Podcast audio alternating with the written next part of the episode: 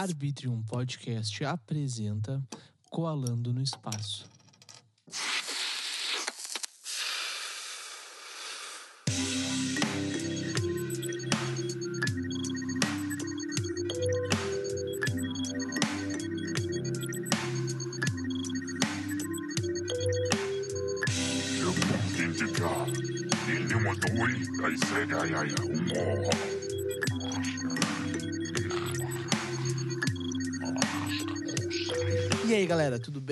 Eu sou o Will, estamos começando mais um episódio do Colando no Espaço. E hoje nós estamos aqui com o Matheus Aldan. E aí, cara, como é que tu tá? E Fala aí, mano. Beleza? Prazerzaço estar aqui. Pô, honra minha, cara. ideia. Honra minha. Sou mais sou, sou o teu mais novo fã, tá ligado? Porque, Pô, meu, que, que música incrível. As músicas, no geral, são incríveis, cara. Muito hoje, obrigado. eu mano. hoje eu ouvi umas 20 vezes todas, tá ligado? Ô, aí sim. Caramba, mano. Cara, é, bah, é bom incrível. demais ouvir isso, É velho. incrível, é incrível. A, a vibe, já tô dando uma de funk fanático, tá ligado? É. Porque, meu, porra, eu te conheci em playlist do Spotify. Ah, é? Aham. Não, Pô, eu peguei, foda, pá, vou velho. conhecer coisa nova. E botei lá, recomendadas da semana. Aham. E a terceira, quarta música que tocou foi a tua última música, que eu não lembro o nome agora, deixa Por onde eu começo, acho. Não sei, cara. É, é- é tipo um funkzinho. Deixa eu ver aqui, calma aí. Ah, o cara falando que é fã e não lembro, não lembro o nome da música, né, mano? Que Aqui é mais funkeadinho, tem um swinguinho assim? É, É orgânico, então. orgânico.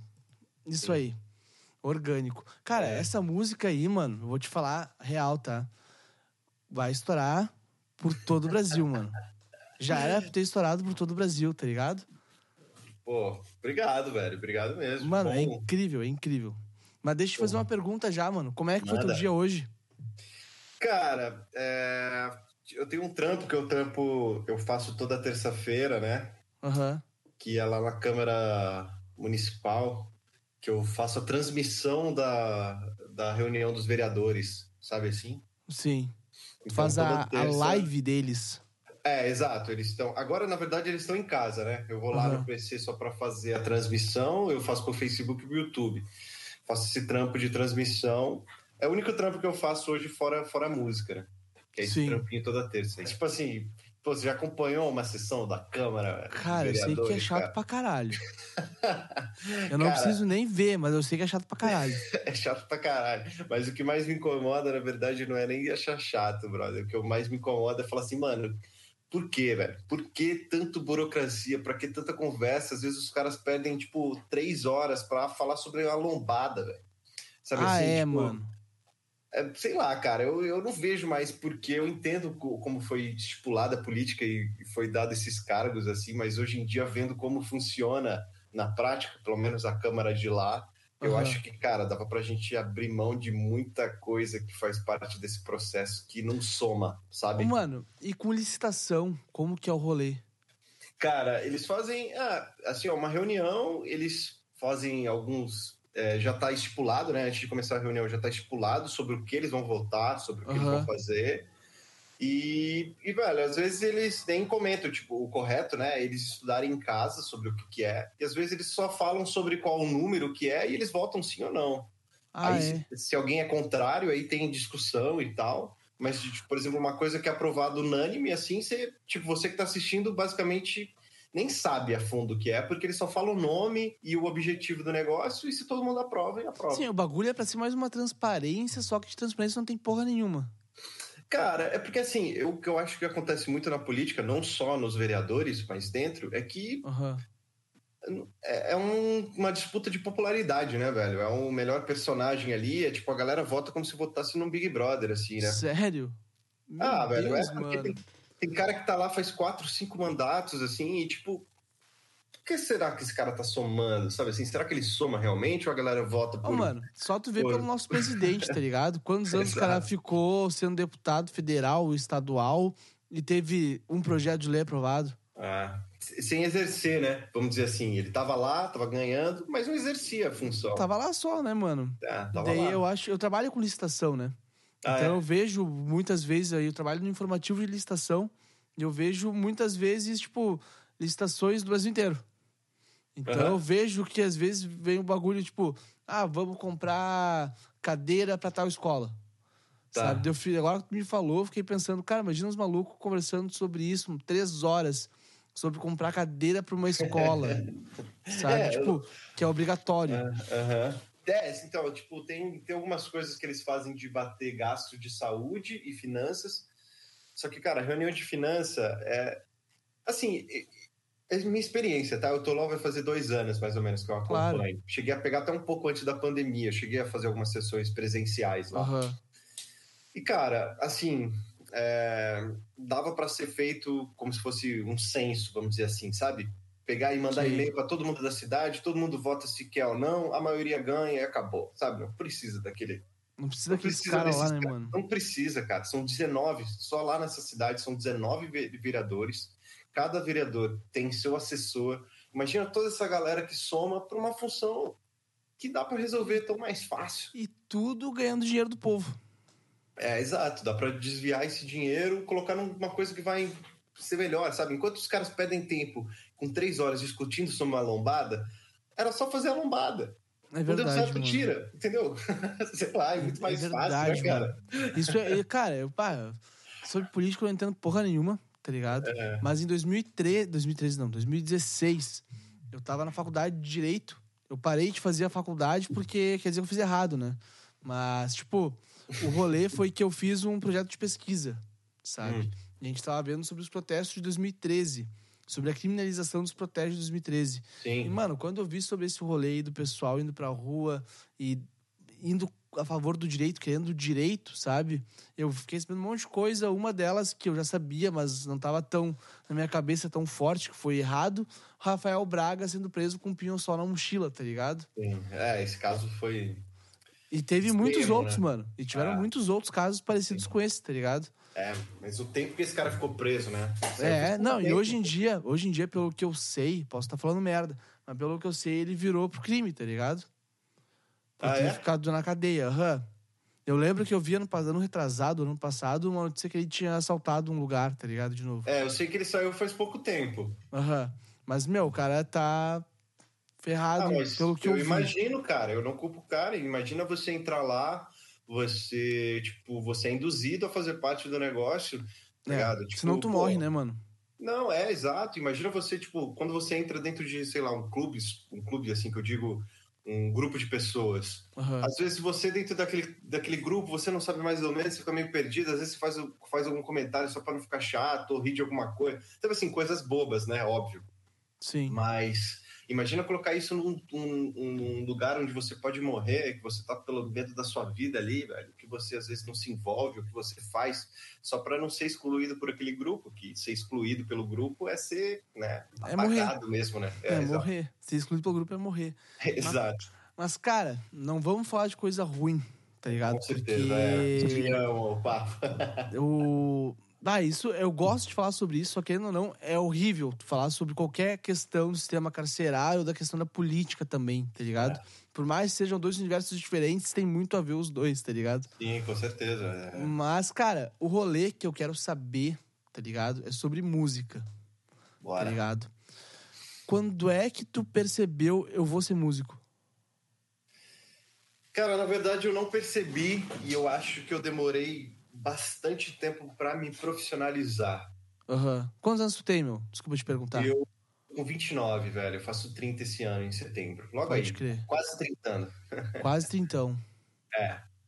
E eu, eu comecei na música tarde, né? Comparado a muitos aí. Eu ganhei minha primeira guitarra, eu tinha 14 para 15 anos, eu ganhei no meu aniversário de 15. Meu Aham. pai comprou um pouco antes, mas eu tava nessa meia idade aí. E eu comecei a tocar guitarra, cara, pra ser bem sincero, porque a maioria dos meus amigos tocavam. É, eu gostava de música, sempre gostei, mas não tinha esse negócio de ser músico, assim, sabe? Eu tinha. Eu tinha, na época, eu tinha começado a fazer teatro. E Pode crer. foi.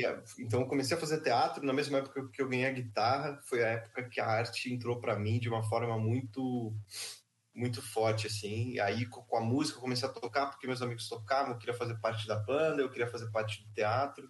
E quando eu fui ver, velho, eu me envolvi totalmente. Tanto que desses amigos que eu queria tocar junto, eu sou o único que toca até hoje. Todo Ah, mundo é, seguiu- mano. É, todo mundo seguiu outros ramos, eu sou o único que sou músico hoje. Sempre tem isso, né, cara? Às vezes o jeito que você conhece aquilo é meio aleatório, né? Mas a maneira que te toca é realmente interno, assim, você sente que tem alguma diferença pra você, né? Então, pra ti, sempre teve, tu, tipo, foi uma coisa meio tardia, mas quando tu pegou a guitarra na mão, tu teve algum sentimento diferente, assim? Cara, eu tive quando eu senti, não nem tocando assim, eu tava na aula de guitarra, não curtia fazer, tanto que eu parei de fazer um tempo e eu aprendi meio autodidata. Fiz três, dois meses de aula e o resto eu aprendi meio que sozinho. Somos dois, mano. É, porque eu não curtia muita aula, tal, e aí depois falei, ah, não quero aprender não. Mas daí com o tempo em casa, fui tentando tirar as musiquinhas, foi aprendendo, né? A melhor Aham. forma de aprender é Cifra Club? descobrindo. É, Cifra Club. Justo. Cifra Club. Ainda cheguei a pegar um pouco as revi a revistinha, assim, né? Aham. Aquelas revistinhas, Legião Urbana tal. Peguei. As revistinhas eu não peguei, cara. Porque eu sou um pouquinho mais novo que tu, eu tenho 22. Então eu aprendi a tocar violão e guitarra Já pelo. Cifra Club. Só o Cifra Club. Meu pai chegou um dia pra mim e falou: Cara, eu quero que tu aprenda a tocar Patience. Aham. E daí eu, tá, mas o que que eu aprendo primeiro? Ah, aprende o solo, tá ligado? Eu tinha um violão da tonante pequenininho, que era de nylon, e me falaram assim: Meu, tu tem que botar corda de aço no violão, pra aprender a tocar violão. E eu fui lá, comprei Ah, corda é? de aço e botei corda de aço. Imagina, eu tentando fazer o pull-off na corda de aço com os dedos virgem, tá ligado? O violão de nylon, ele tem outra estrutura também, né? Aham. Meu, eu fiquei, eu acho que uns três meses pra aprender como é que fazia um pull-off, tá ligado? Aham. Mas depois que foi, eu tirei a música. e, Tipo, eu tirei a música, terminei na segunda-feira de tirar a música. Na terça-feira saiu a aula de Patience do Cifra Club, tá ligado? Mas isso foi muito bom, porque eu pude ver a aula e ver os bagulhos que eu queria saber que eu tava em dúvida, tá ligado? Sim, não, eu tenho certeza que ajudou muito, velho, porque assim, quando eu comecei a usar o Cifra Club, eu já já sabia tocar mais ou menos, sabia tocar bem mal, assim, mas sabia Aham. tocar. E aí eu já tinha minhas primeiras bandinhas. Mas o que foi muito louco é que, mano, do momento que eu tive minha primeira banda, eu comecei a tocar guitarra com 14, 15, né? Quando eu tinha uns 16, eu entrei na minha primeira banda, que era um cover de Ramones Aham. que eu gostava muito. E eu entrei pra tocar guitarra, só que daí os caras não queriam que eu tocasse guitarra, que era uma guitarra só, eles queriam que eu cantasse. E eu não queria cantar, mano. Eu, eu odiava cantar. Sim. Eu tinha muita vergonha de cantar. Aí eu virei guitarrista, mano. Só que, porra, desde que eu comecei a tocar guitarra, eu acho que eu nunca parei de ter banda, velho. Sempre entrava numa banda, entrava. Nunca parei Tá, de ter quantas banda. bandas dessas aí foram de um show só ou de um ensaio só? Nossa, várias, velho. Várias, Teve- né? É, eu já tive acho que umas três bandas que só teve ensaio. nunca teve show, cara. Não, onde- em qual estado tu mora? Eu sou em São Paulo, mano. São. Paulo?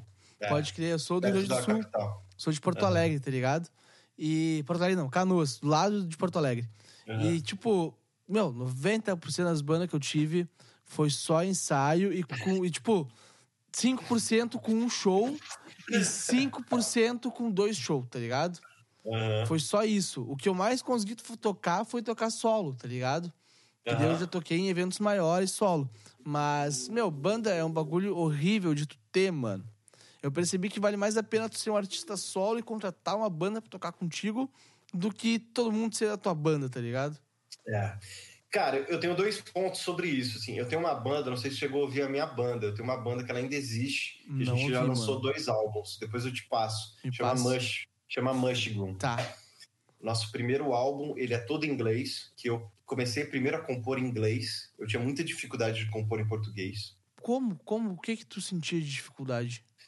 Cara, eu acho que não era. Eu, assim, eu sempre digo dificuldade, mas eu posso dizer que eu acho que era vergonha. Porque o, o português ele chega a ser muito explícito, né? É. Pra gente, né? Que é a nossa língua nativa, né? Sim. Então, quando eu tô cantando pra você uma música minha em português, é muito explícito o que eu quero dizer. E você já recebe logo aquilo de imediato. Então, eu acho que eu tinha um receio disso, sabe? Assim. Então, o inglês me dava esse negócio da pessoa ter que dar uma escutada mais profunda, vamos dizer assim, né? Sim. Então, eu acho que isso era meio que um suporte pra mim, assim. Aham. E eu não, eu não queria escrever em português. Fiz essa banda para ser uma banda em inglês. A gente acabou que lançou o primeiro álbum todo em inglês. Foi legal pra cacete, assim. A gente fez vários shows, ganhamos alguns festi ganhamos um festival.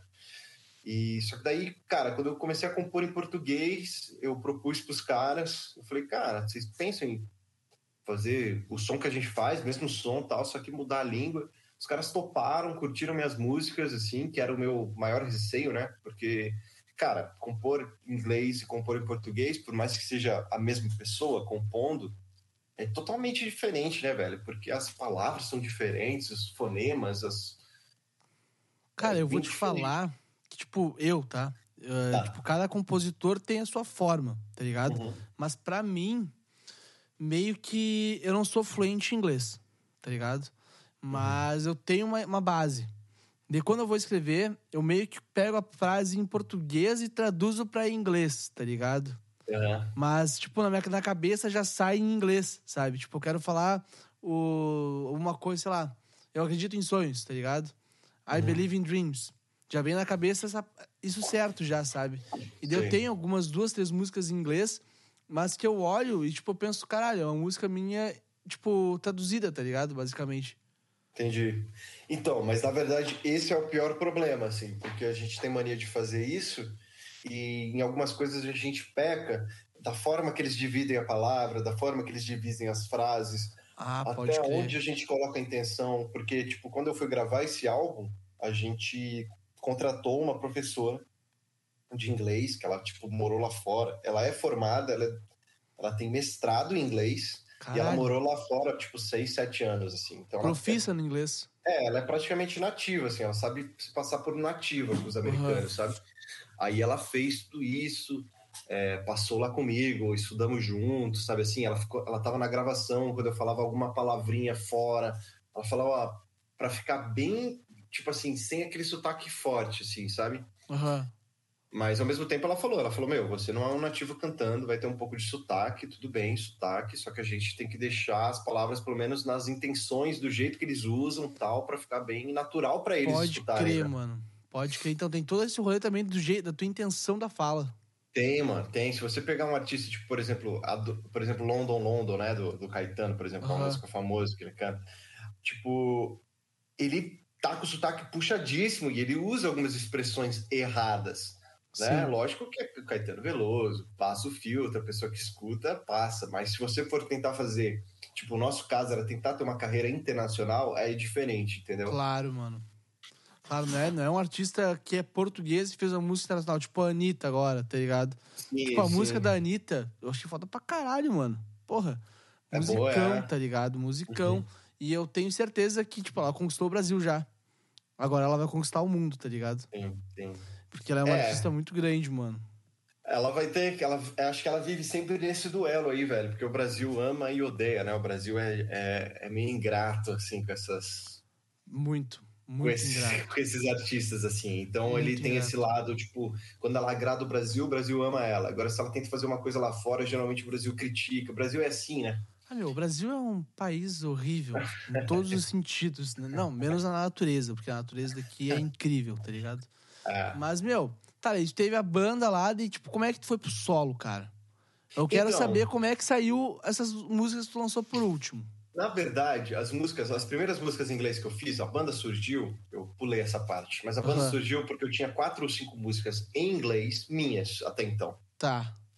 Aí eu cheguei e fui gravar no estúdio de um amigo meu, que é o baterista da banda.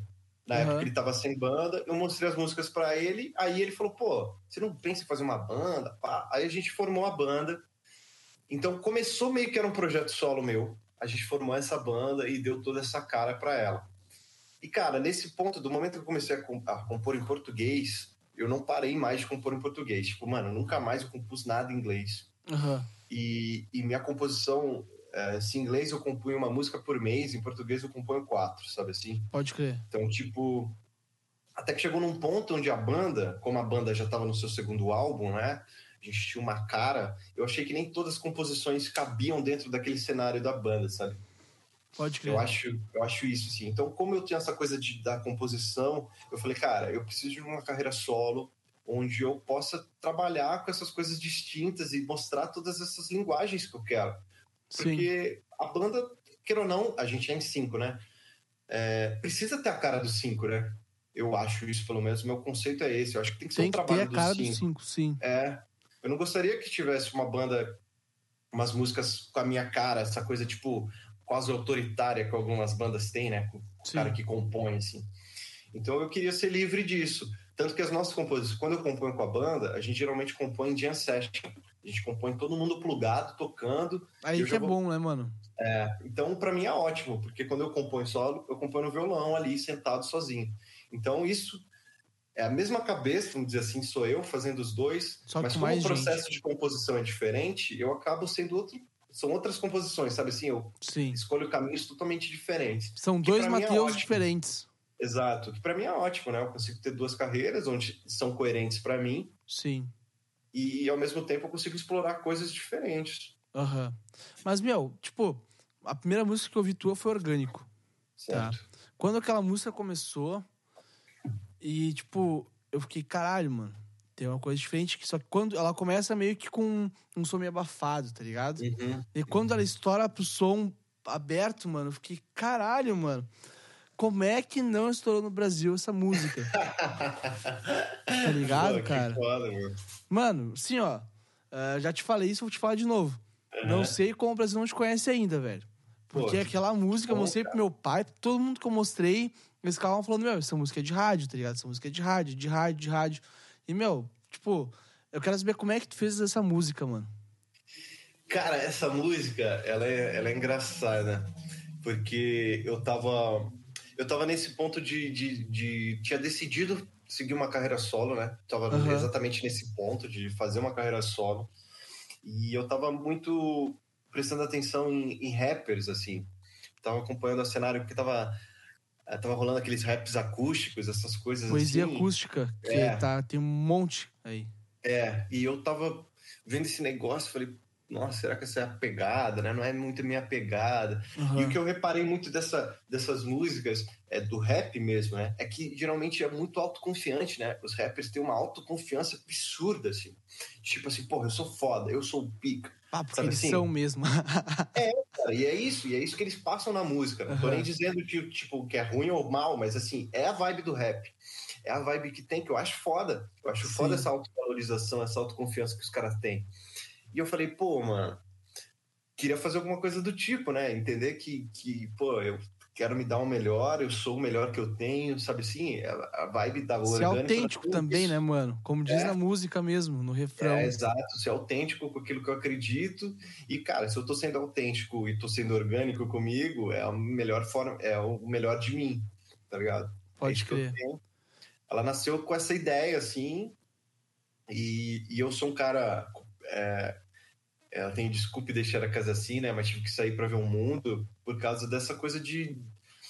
Da, da experiência, mostrar minha arte, dividir minha arte com as outras pessoas. Eu tava exatamente nesse momento da carreira solo de falar assim: não, cara, eu quero ter outro projeto, eu não quero parar, eu quero estar sempre envolvido com alguma coisa.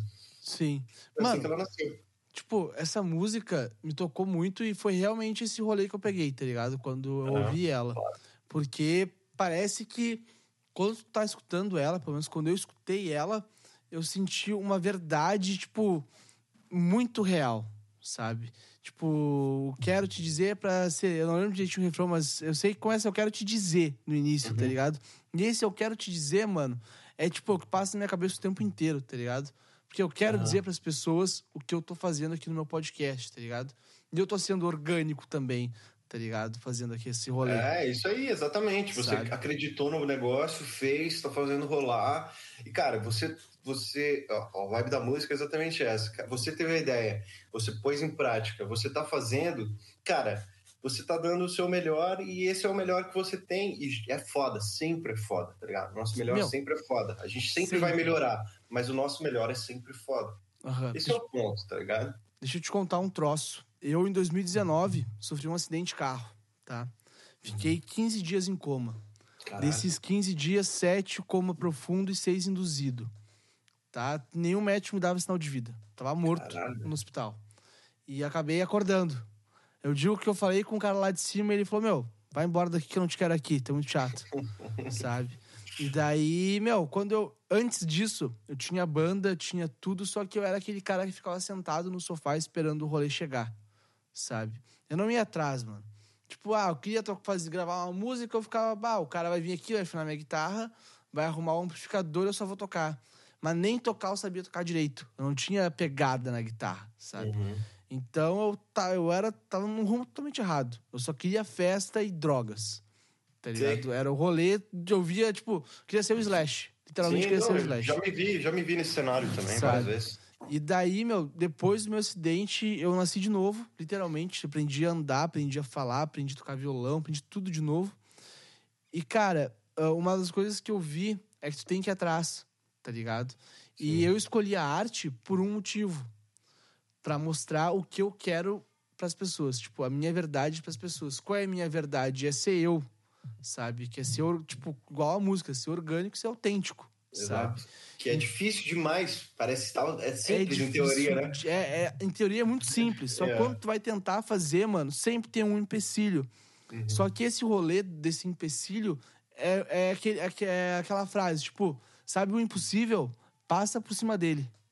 Tá ligado? Exato. E é isso que eu fico pensando todo dia pra mim. Tipo, meu, eu tenho que acreditar em alguma coisa, eu tenho que trazer essa coisa, sabe?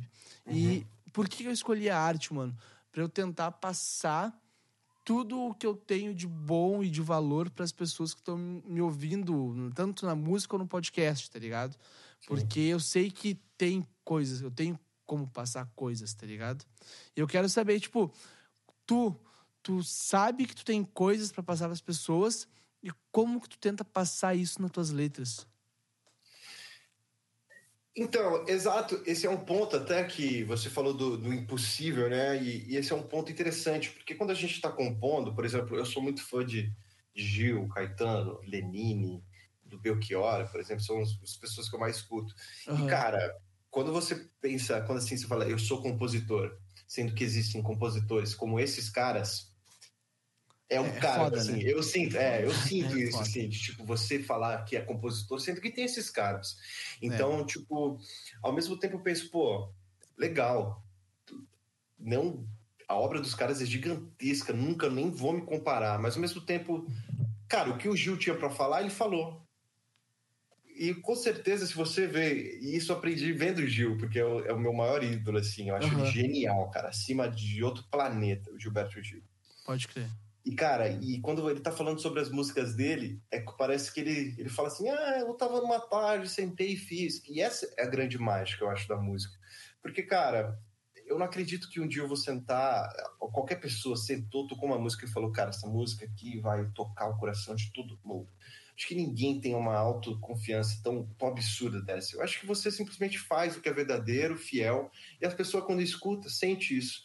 E é isso, cara. Eu, tipo, quando eu penso em fazer alguma música, eu penso num tema que iria me agradar, às vezes queria me divertir, que às vezes vai me fazer achar, explorar algum tema, falar sobre uma coisa que eu quero falar, e eu tento fazer aquilo da melhor forma possível, assim. Eu não penso tanto porque eu acho que a gente não tem esse controle. E hoje eu me desprendi dessa ideia. Eu acho que tipo Gil falou muita coisa que eu acho incrível, mas ele não falou de um monte de coisa também que eu posso falar sabe? Ele tem, eu tenho alguns pontos de vista que talvez ele nunca falou e talvez ele não vá falar. Manda aí, manda aí, manda aí, manda aí. Quero ouvir. Manda aí o quê? Manda, manda os pontos de, os pontos, pontos de vista. Quero ouvir que eu tô interessado, mano. Não, cara, tipo, eu vou, vou dar um exemplo, tá? Posso dar um exemplo? claro. Talvez. Eu tive, por exemplo, eu tô, eu fiz uma música que você procurar no YouTube, chama Caro Eleitor. Foi Tá. uma das músicas que eu recebi bastante, bastante opinião das pessoas, assim, foi bem legal. Que eu fiz na época da votação e na verdade eu fiz como um poema e depois eu musiquei, né? Aham. E eu falo exatamente dessa época da votação, como que isso mudou, né? Porque, pô, foi transformador no Brasil, né? Essa votação de 2018, eu acho, politicamente, assim. E, e, cara, eu recebi um monte de opinião da galera, eu recebi um monte de... Eu recebi de um cara que é totalmente do rock, chegou, que é, tipo, da cidade, assim, chegou e falou pra mim, cara, a- aquela música que você fez me, tipo, foi uma das melhores coisas que eu ouvi. E, e, tipo, cara, até a tua opinião, por exemplo, que você falou sobre orgânico, eu acho isso muito incrível, porque, tipo, cara, é, quer dizer que eu consegui transformar aquilo, tá ligado? Quer dizer que eu, que eu fui muito feliz em pegar um sentimento que eu tive e traduzir aquilo em música. Aham. Se eu tocar um milhão de pessoas ou tocar uma só, lógico, e financeiramente eu vou ter um retorno maior com um milhão. Mas Sim. em sentimento, cara, pra mim é a mesma coisa, entendeu? Você ter falado isso daí que você falou para mim, deixa eu receber esse. Entendeu o que eu quis dizer? Assim, tipo, Sim. quer dizer, quer dizer que eu consegui, cara. Se- Conseguiu fazer o que tu queria. se- exato, quer dizer que eu consegui. Quer dizer que eu- é um sucesso para mim. Quer dizer que com essa música eu te toquei de alguma forma. agora então é tu sucesso, cara. Agora tu veio, porque a questão toda, o sucesso não é somente tu ter dinheiro e fama, tá ligado? O sucesso é tu estar feliz com o que tu tá fazendo. Pra Exato. mim, eu já sou uma pessoa bem sucedida. Porque eu tô Com feliz certeza, com o que eu tô fazendo. Pô, o teu episódio vai ser o 84 do Coalando, tá ligado?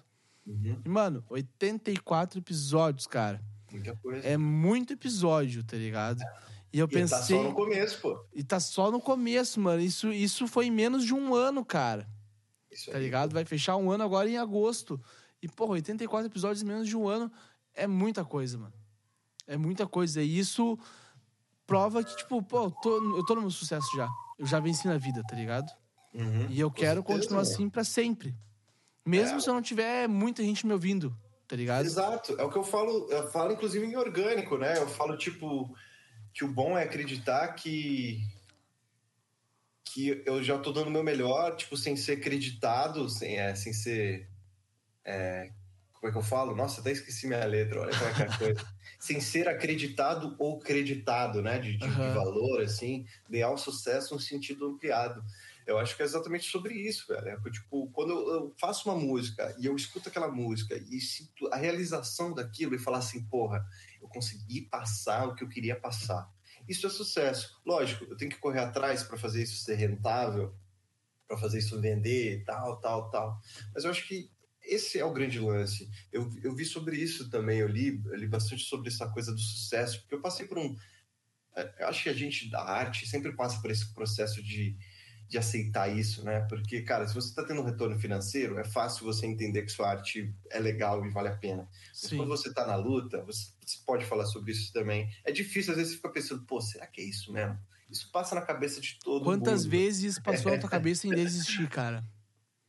Cara, pô, você falar que parou de passar é mentira, velho. Não parou de passar. Até passa hoje sempre, passa, né? Passa sempre, velho. E é uma- eu acho que é uma luta constante, pô. Eu não acho que, tipo, chega porque você teve sucesso, uma carreira longa, que você pensa. Eu acho que, queira ou não, o cara que para, por exemplo, de fazer é uma forma de desistir, cara. Não, Como o cara assim? que encerra a carreira, assim, por exemplo. Tipo, parou Talvez de ele- fazer música, o cara desistiu. Tipo, nesse rolê. É, cara. Ou às vezes ele. É que às vezes, assim, tem outra opinião, né? O cara pode ter desistido do show business, por exemplo. É, do mainstream, né? É, exato, mas para de compor, né, velho? Faz parte da essência, velho. Aham, Eu não componho por alguma coisa, eu componho porque eu cheguei aqui pode de alguma crer. forma e o destino me fez assim, tá ligado? Tipo, Sim. Hoje em dia, tu tem uma gravadora ou tu é underground?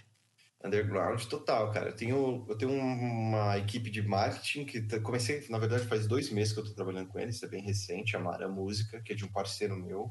Aham. E a gente tá trampando junto, e eles têm um selo. Essas músicas que eu lancei foram independentes. As próximas que eu vou lançar, eu vou lançar com eles. Mas, cara, independente. Cara, hoje em dia eu posso falar pra você que isso já não é também a grande chave do, do negócio, cara. Não, eu tô ligado. Mas o que eu quero saber, eu vou chegar no outro ponto agora. Por isso que eu te fiz Ah, essa então pergunta. vamos lá.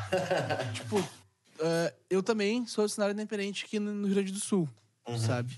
E eu vejo que pra tu conseguir. Eu, desde 2013, antigamente, de até 2013, eu morava numa cidade do interior chamada Santo Antônio da Patrulha. Onde, tipo, pá, tinha uma festa da rapadura lá, onde tocavam uns artistas famosos, sabe?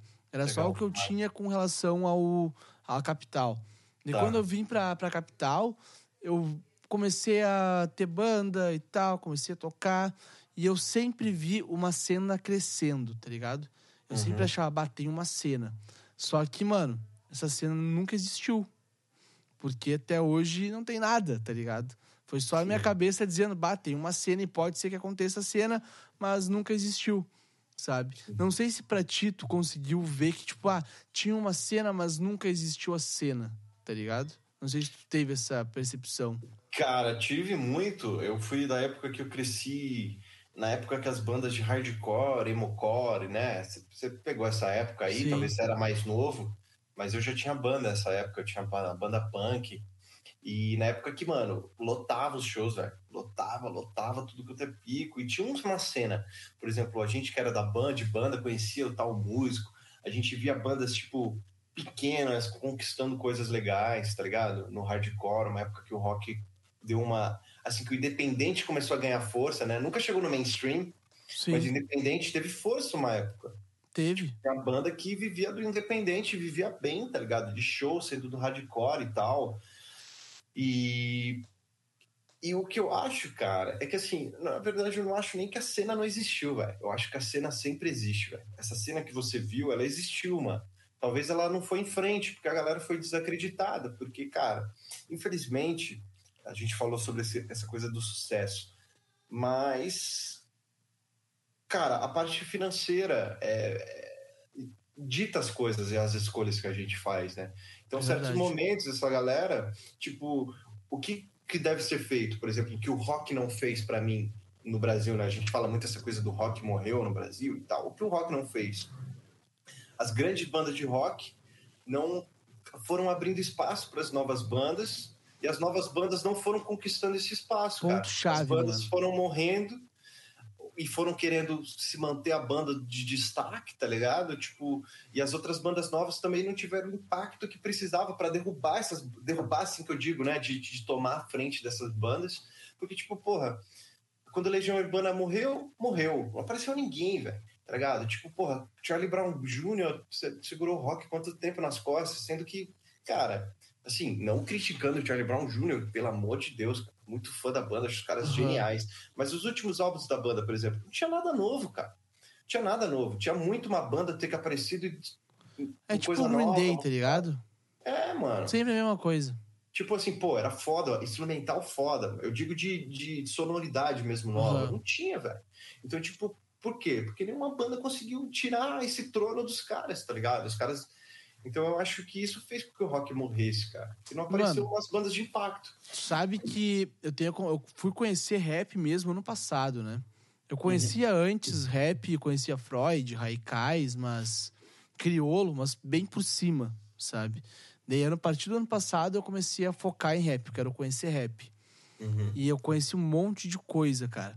E o que mais me chamou a atenção é o quanto eles dão espaço pros que estão começando. Sabe? Sim. E tipo, mano, se tu conhece o MC Caveirinha, Conheço. cara, um guri de 13 anos, tá ligado? 12 anos, Uhum. fazendo muito sucesso, sabe? Tem mais um monte de gente aqui, pelo menos em Porto Alegre, que tá sair, tá crescendo, tá ligado? E isso é muito bala, mano. Porque, tipo, eu tô vendo que a galera do rap, tipo, Jonga, Raikais, ah, o Freud, estão pegando essa galera de baixo e falando, mano, vem que a gente vai ajudar vocês, tá ligado? Sim. E isso não aconteceu no rock, mano. Parecia que, tipo, existe um egoísmo das bandas mais tradicionais do rock do Brasil, sabe? Falando, não, porque aqui é o nosso lugar, igual tu falou, aqui é o nosso lugar e a gente não quer sair daqui. Eu não sei, mas tu te considera rock? O meu som, você É. diz? Cara, não. Não considero rock. Eu considero. É que assim, quando. Hoje em dia tem as nomenclaturas, né? Essa coisa de Spotify, Deezer e tal. Uhum. Você tem que definir o seu som. Até em entrevista, geralmente a pessoa pergunta: ah, e seu som, que estilo que é? É complicado essa pergunta, né? Mas, tipo assim, eu me enquadro hoje como 9 MPB.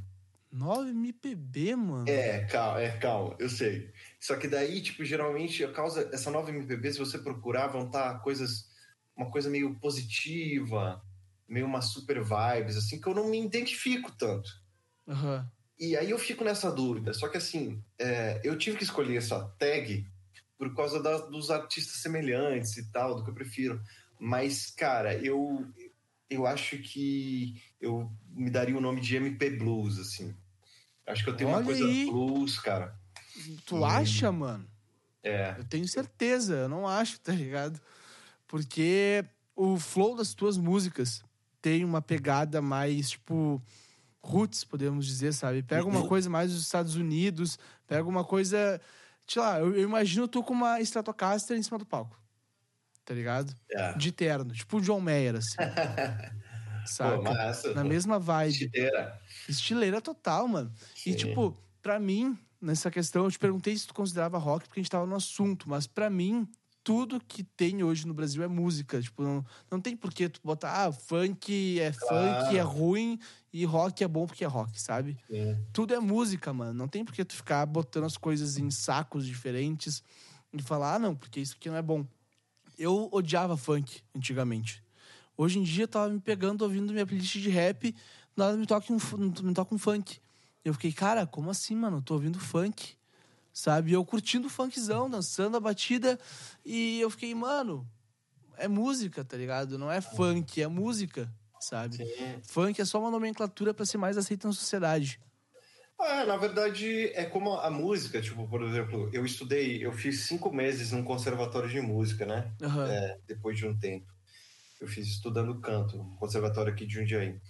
E, e lá, cara, ficou bem claro isso pra mim, assim. Geralmente a música, a gente fala sobre estilos quando a gente vai dar uma noção pra banda, que rítmica que é. É isso. Basicamente, quando a gente fala o funk, a gente tá dando a rítmica que é. Não Pode quer ter o tchum tchá, né? Exato, exato. Você pode ter uma influência de funk e ter imensas variações dentro daquilo. E, e é isso. Você, basicamente, tipo, dentro do forró, por exemplo, cara, tem 15 tipos de forró. Sério, mano? Porra, tem um monte de batida, cara. Tem região, tem, tipo, dentro do forró, se você mostrar pra alguém aqui, tipo, por exemplo, sei lá, de Porto Alegre, de São Paulo, talvez, pra gente é forró. Tá ligado? Pra Sim. quem tem as regiões lá, é separado, tá ligado? Então Tem um seria, de tipo. Seria tipo um rock pegar um punk e um hardcore. Hard rock. Exato, exato. É que pra gente que é mais do rock fica muito clara essa separação. Aham. Mas uma pessoa que, por exemplo, é do funk total, é rock. Meu, né? sabe Vai que eu, rock. eu fiquei com uma, com uma dificuldade uma época pra entender o que, que era o trap. Uhum. Eu fiquei, meu, eu não sabia o que era trap. Pra mim, trap era uma coisa diferente do rap.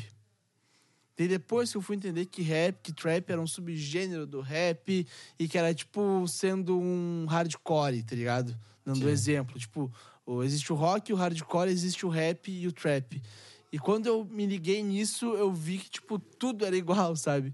É, Foi uma coisa babaca? Foi, eu não tenho entendido, mas. Não, mas é, não é babaca não, mano. Eu acho que é totalmente natural. Acho que você já deve ter tido essa percepção. Por exemplo, quando a gente... A gente é, somos seres, hum- seres humanos, né? E é, pra gente, tudo que a gente avalia são padrões. Aham. Então, por exemplo, quando você escuta uma banda com... Aqui eu não vou conseguir pensar em nenhuma pra dar exemplo, mas Fresno, enfim. pega Fresno. É, Fresno, por exemplo. Às vezes você vai ouvir, você vai falar, pô, cara, isso aqui é, é bem emo, ou sei lá, pode. Ah, parece My Chemical Romance, sei lá. Você Aham. geralmente pensa em alguma banda que você conhece e você assimila aquilo. Se você escuta um álbum inteiro, você vai falar, é, lembra em algumas pontos, mas não é assim. Se escuta mais, você vai falar, ah, aqui essa música me lembrou tal. Entendeu? A gente vai Sim. separando isso. Primeiro a gente primeiro encaixa no primeiro padrão que a gente vê, e conforme a gente vai conhecendo, que a gente consegue destrinchar e ver as profundidades daquilo. Acho que é natural, tá ligado? Pode Não. crer. É natural você escutar alguma coisa e primeiro juntar primeiro em um padrão e depois você desconstruir aquilo e falar: "Ah, aqui ó, nossa, pode crer, nunca tinha reparado nisso". Pô, não sei o quê, porque você vai se aprofundando naquilo. E a música, a arte no todo, né, não só a música, que eu acho que precisa desse dessa profundidade, sabe assim, das pessoas se aprofundarem mais. Eu acho que isso é uma pena da nossa cultura do Brasil de não valorizar tão bem essa parte dessa criação artística, exatamente por conta disso. Eu, eu sou super a favor de ter arte nas escolas, principalmente música, essas coisas, porque não, não pensando numa coisa elitizada, porque muita gente fala, ah, cara, eu não quero que, eu, que pô, se tivesse música nas escolas, não ia ter essa bosta de funk, né, tocando, porque a galera ia ouvir ah. música de qualidade. Cara, eu acho que eu acho que ter um ensino de música ia fazer com que a gente se aprofundasse mais naquilo. E se realmente aquele funk é uma bosta, não ia ter espaço para ele, porque a gente ia ser mais profundo na nossa análise. Entende, entende o que eu quero dizer, mais ou menos? Entendo, cara. Tipo, a gente cresce num conceito geral, não num conceito de, de elite, de tipo assim, a gente filtrar o que é bom e o que não é. Não nesse conceito. Num conceito de tipo, assim como os americanos, por exemplo, é notável que os americanos têm um filtro maior que o nosso, porque Tem. eles têm um ensino maior que o nosso, eles são jogados de música de alta qualidade a vida inteira, cara. Então, tipo, os caras seguem um padrão a mais, assim, tipo, musical, no geral, porque eles são ensinados com aquilo desde o começo. Então, acho que a arte pede um pouco disso, tá ligado? Pra Cara, gente já pegando- aprofundar mais. Já pegando aí o, a porta aberta desse trem que me deixou, o que, que é arte pra ti, mano? Cara, eu acho que é a mesma coisa que a política. Acho que É? tudo. Não, acho que tudo. Assim, eu acho que tu- tudo que você faz, como a gente vive em sociedade, é política, tudo que a gente faz, como a gente vive em sociedade, é arte. O que muda é simplesmente o ponto de vista. Você, você pode. um- Uma coisa que é artística para você, por exemplo, vamos supor, eu não cozinho. Eu faço Ah. uma coisa e outra, mas dando um exemplo só, eu nunca cozinhei nada. Se eu vou fazer um ovo, é arte. É. É verdade. Chegou? Peguei. Eu Tipo um cara batendo uma pedra na rua.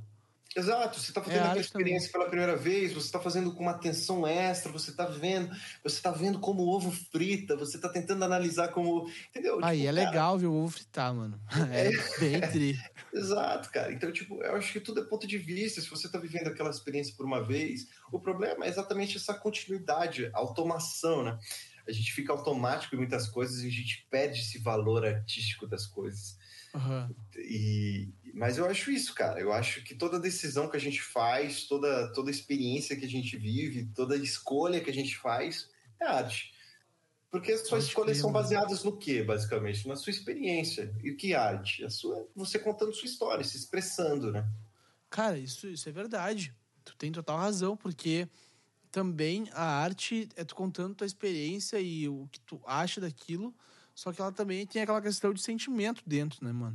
Sim, com Ela certeza. vem com uma questão mais física e com uma mais sentimental, sabe? Tipo, Ah. meio que exatas com humanas. Meio que uma mistura dos dois, tá ligado? É, a sua existência, né? Você tá existindo naquele momento ali. Isso já é arte, cara. Pá, isso é muito bala, mano. Tipo, eu tô trazendo isso aqui no Colando porque eu percebi que muitas pessoas não entendem o que, que é arte. Tá ligado? Que pra elas É. a arte é o que tá no museu só.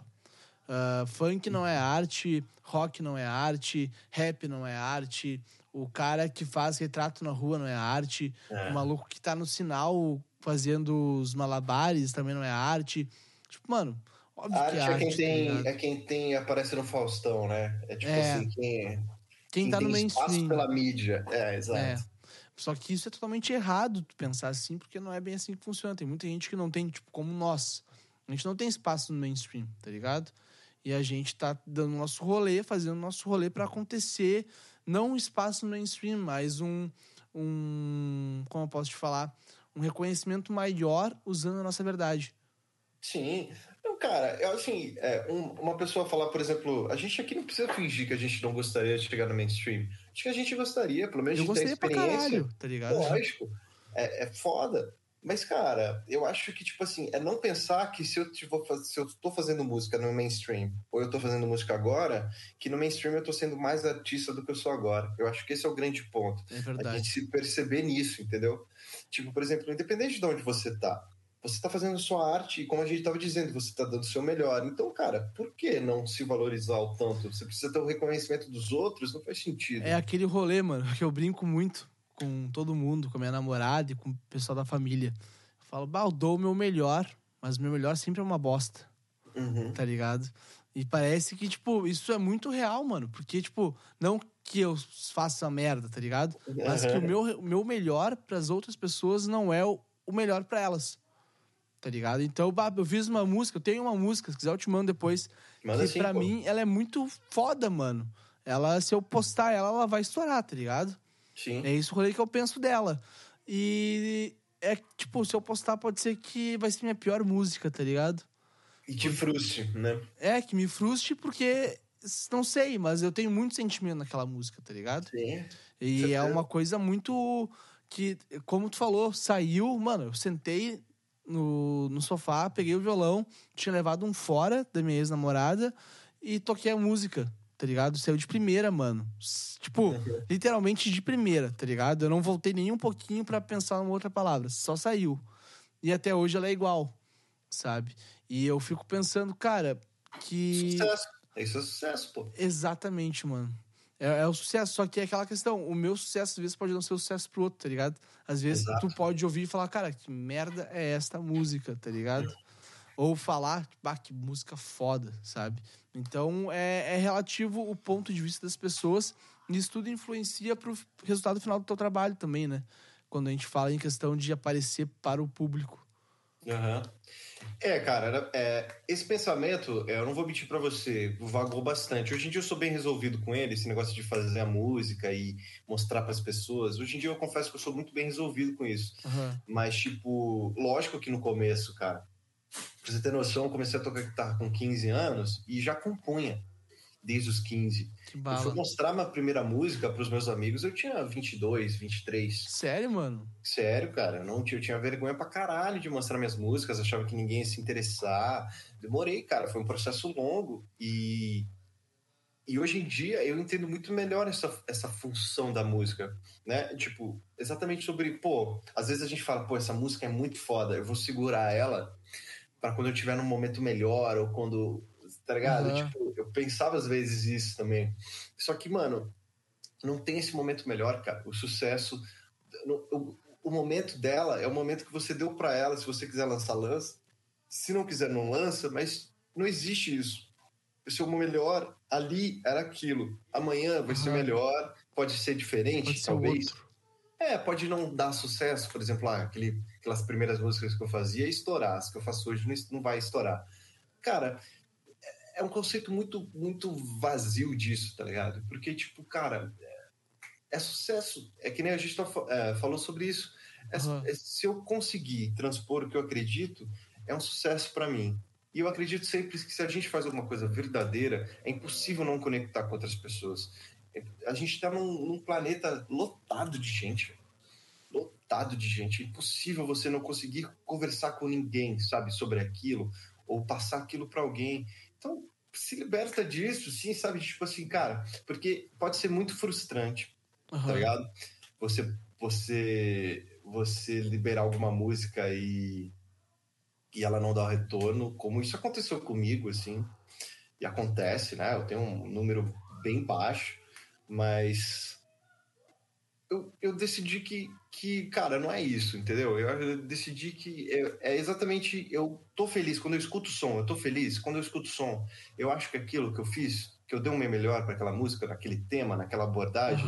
Ei, então, porra, tá ótimo, velho. Era eu vou isso. te falar, mano, eu não gravei ela ainda porque eu não tive a oportunidade, tá ligado? Eu já gravei ela muitas demos em casa, só que em casa é em casa, tu sabe como que é, né? É, é diferente. Lógico, lógico. Tu, eu tenho aqui em casa uma placa de áudio e minha guitarra, tudo certo, e eu tenho o, o Amplitude e o Guitar Rig, tá ligado? Só Uhum. que é bem diferente tu gravar com, com Guitar Rig, com Amplitude e tu microfonar um amplificador com microfone top, tá ligado? Uhum. O som é outra coisa. Então eu tenho umas demos aqui, só que eu não lancei ainda porque, tipo, é que eu acho que, é que não, é, não é que não seja o tempo pra lançar, tá ligado? É. Porque eu tô falando já faz um ano e pouco que quero lançar uma música. Uhum. Porque 2019, início de 2019, eu lancei um cover de Charlie Brown. Até vou te mandar o clipe depois. E eu- eu tava com uma ideia, meu, agora eu vou ser músico, tá ligado? Vou estourar, vou focar nisso aqui. Só que eu tava naquela ideia que eu te falei, tipo, de esperar as coisas chegarem no meu colo, sabe? E não rolou. Não rolou e, tipo, eu não, eu não dei atenção suficiente para aquele clipe. O clipe, meu, é muito foda, tá ligado? Só que, pá, tu vai ver lá, tem 500 views, sabe? Porque eu não dei a atenção necessária pra ele. E eu penso que quando tu vai lançar uma coisa, tu tem que dar atenção 100% pra aquele rolê, sabe? Tu não pode pegar e, pá, lancei aqui, vai ficar aqui e o pessoal vai vir escutar. Quem quiser escutar, vai vir escutar, sabe? Sim. Cara, mas isso também é perigoso, sabe por quê? Ah, Porque, por exemplo, hoje você fala que você não deu atenção para aquele vídeo e ele tá com 500 views. aham. Mas imagine se você tivesse dado atenção e você, com dando atenção, chegasse a 600 views. Isso também é perigoso.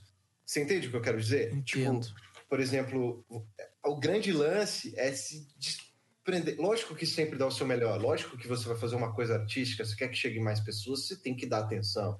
Lógico, isso, né? Isso Tem que saber que, que é assim que tem que ser feito, porque, cara, você pode fazer uma Star Reach to Heaven se você não mostrar para ninguém, né? Vai ficar Mas, é, vai ficar lá. Mas também ter a noção de que, às vezes, aquilo não conectou com aquelas pessoas que chegou, mas tá tudo bem, tá ligado? Você segue seu trampo, você vai fazer outros sons, você tem que continuar. Porque, cara, muitas bandas já aconteceram isso, e eu falo isso de estar próximo, velho. De, tipo, banda lança um álbum achando que aquele álbum vai botar os caras, não, não coloca, botar os caras em outra prateleira, não coloca. Muitas bandas no terceiro álbum achando que vai estourar e não estoura, tá ligado? Exato, e fica nessa de não, o próximo álbum vai rolar, o próximo álbum. Cara, se desprende disso, tenta ser. Pô, seu próximo álbum é melhor que o outro? É. Pô, Aham. foda. Ô meu, tu sabe Tá que eu tenho esse rolê com o meu podcast, tá ligado? Porque eu vou ver as views do podcast quando eu via lá no início, porra, duas, três views. Não que hoje seja mais de 20, tá ligado? Uhum. Mas, tipo, eu vou vendo as que eu via antigamente com duas, três, hoje já estão em 20, 15, 20. Eu fico pensando, caralho, mano, como é que as pessoas estão indo atrás do negócio? Tipo, eu tô crescendo e tudo tá crescendo junto, tá ligado? Aham. Parece que vem um. um parece que é uma bola de neve, mano. Literalmente parece uma bola de neve, tá ligado? A cada vez que vai indo mais pra frente, vai aumentando mais. E é aquele rolê de não desistir do que tu quer, tá ligado? Exato. Isso quer dizer que também a pessoa que tá ouvindo um tá querendo ouvir outros, tá ligado? É Quer dizer verdade. você tá achando. é, quer dizer que você tá achando, mesmo que seja 20 pessoas, tem 20 pessoas que, cara, tem a mesma troca de ideia que você, vamos dizer assim. Vocês poderiam ser amigos, né? Porque o podcast é meio que isso, né? Meu, o aquela podcast, conversa- pra mim, hoje em dia, tá sendo a melhor demonstração de arte possível. tá Claro, também eu concordo. A música é boa, é muito boa, só que o podcast é aquele rolê de tu tá fazendo uma arte de uma forma diferente, pra um meio diferente, pra pessoas diferentes. Tá Uhum. ligado?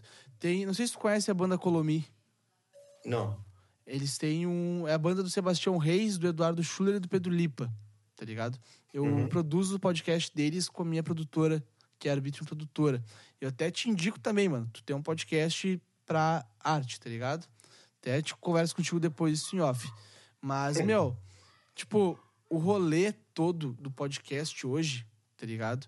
É tu conseguir alcançar mais gente, tá ligado? Tu conseguir tocar com palavras o outro. Tipo, a música é um pouco mais difícil tu tocar as pessoas, tá ligado? Porque tu tem que estar tá muito verdadeiro naquele rolê. Mas o podcast é mais tu falar o que tu pensa, mano.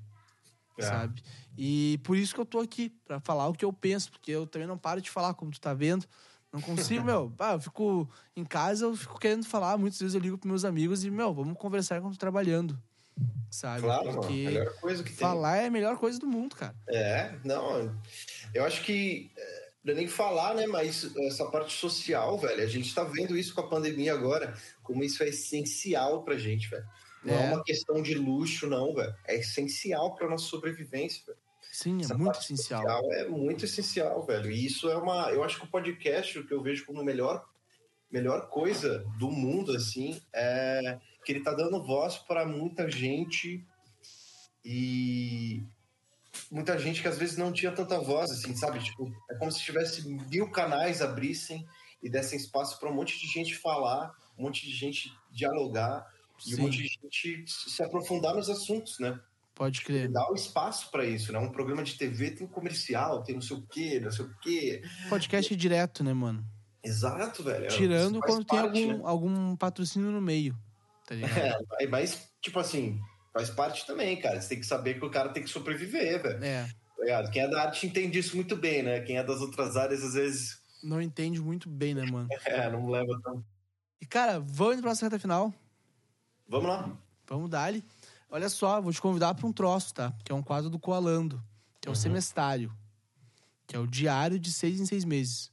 Tá, Se tu aceitar participar, tu volta aqui em dezembro. tá. Boa. Pilha? Boa? Então eu vou te dar uma pergunta, tá? Manda. Pega agora e fala pra ti daqui seis meses. Deixa um recado pra ti daqui seis meses. Cara, Matheus, espero que seus planos é, tenham se concretizado. Espero que você tenha colocado tudo em prática, que você não tenha feito o que você mais faz, que é enrolar. E, e se você fez, parabéns. É, eu tô nesse momento de. Só explicando, eu tô nesse momento exatamente sobre o que a gente estava falando, dessa desconstrução Aham. dessa, de, de, de metas, né? De Pode Desconstrução de metas.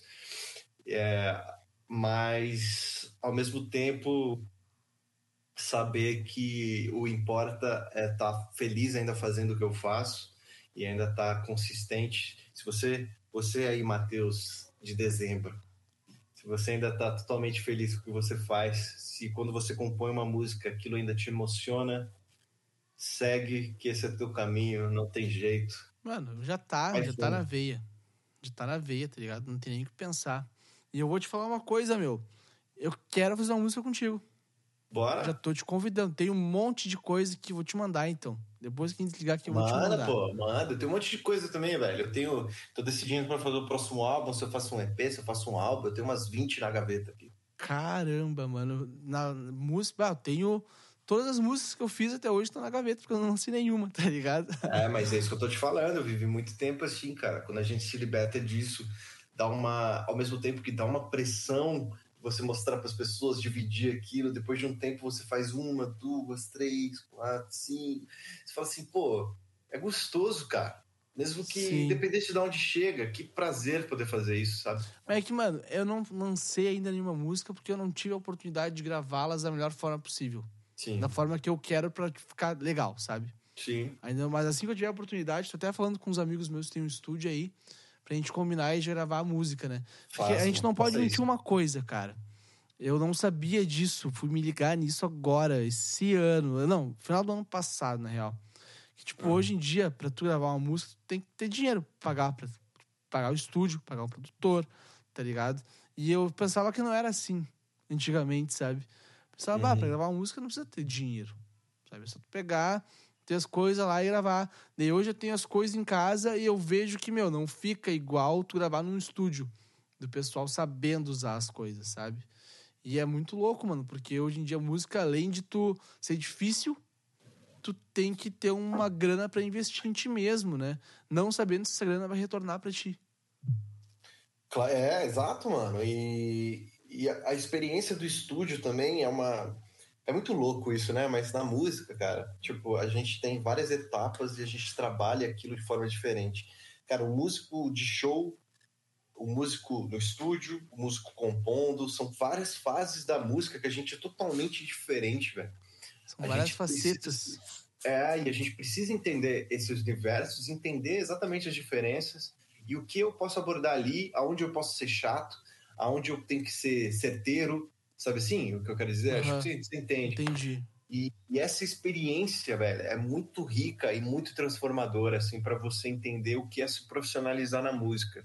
Que também não é ter uma carteirinha músico, É verdade. Não é, tá não é Tipo, ser um advogado, tá ligado? Ter uma É, OAB da vida. Não é isso, tá ligado? É você entender exatamente esses processos, entender aonde você tem que ser é, se vender, aonde você tem que ser profundo, aonde você tem que ser tal, porque fazem parte isso e É e, verdade, e ao, ao mesmo tempo é incrível assim.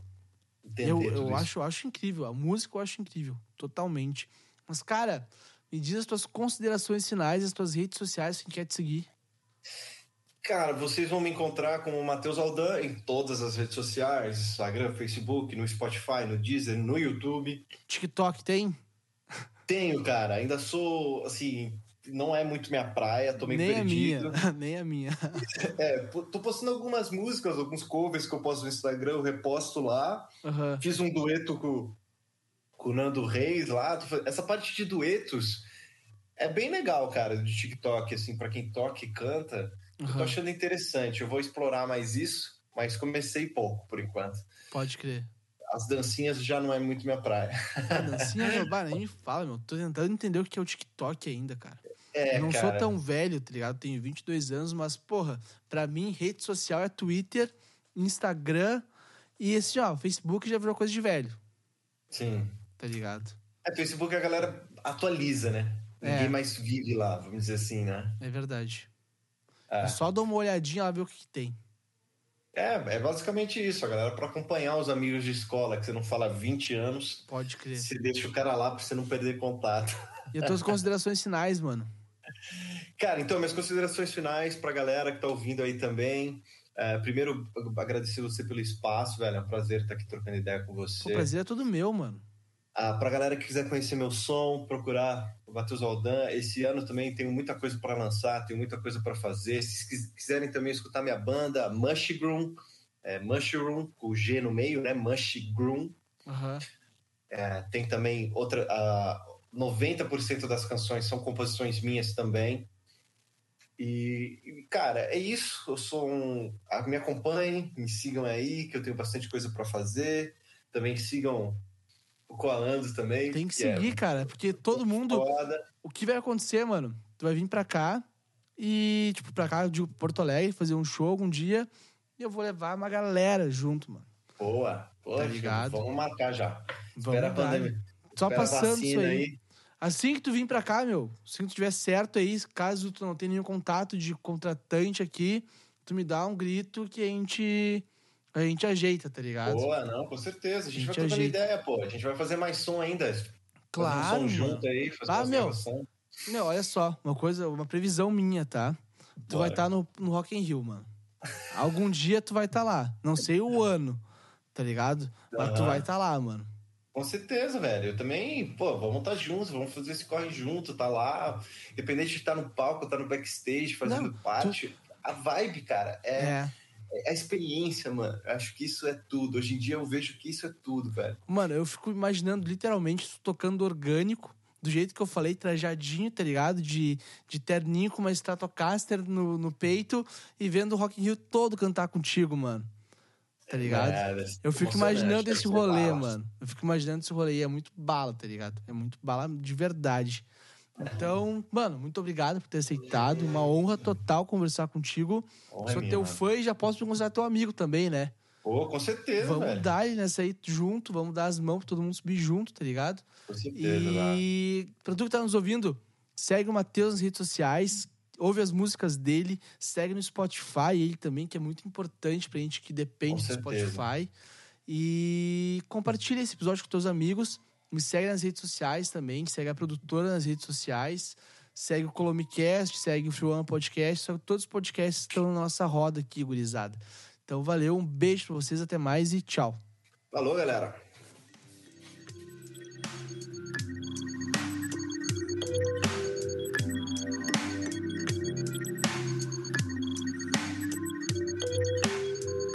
Eu vou indicar. Ele matou e aí segue, ai, ai, o morro.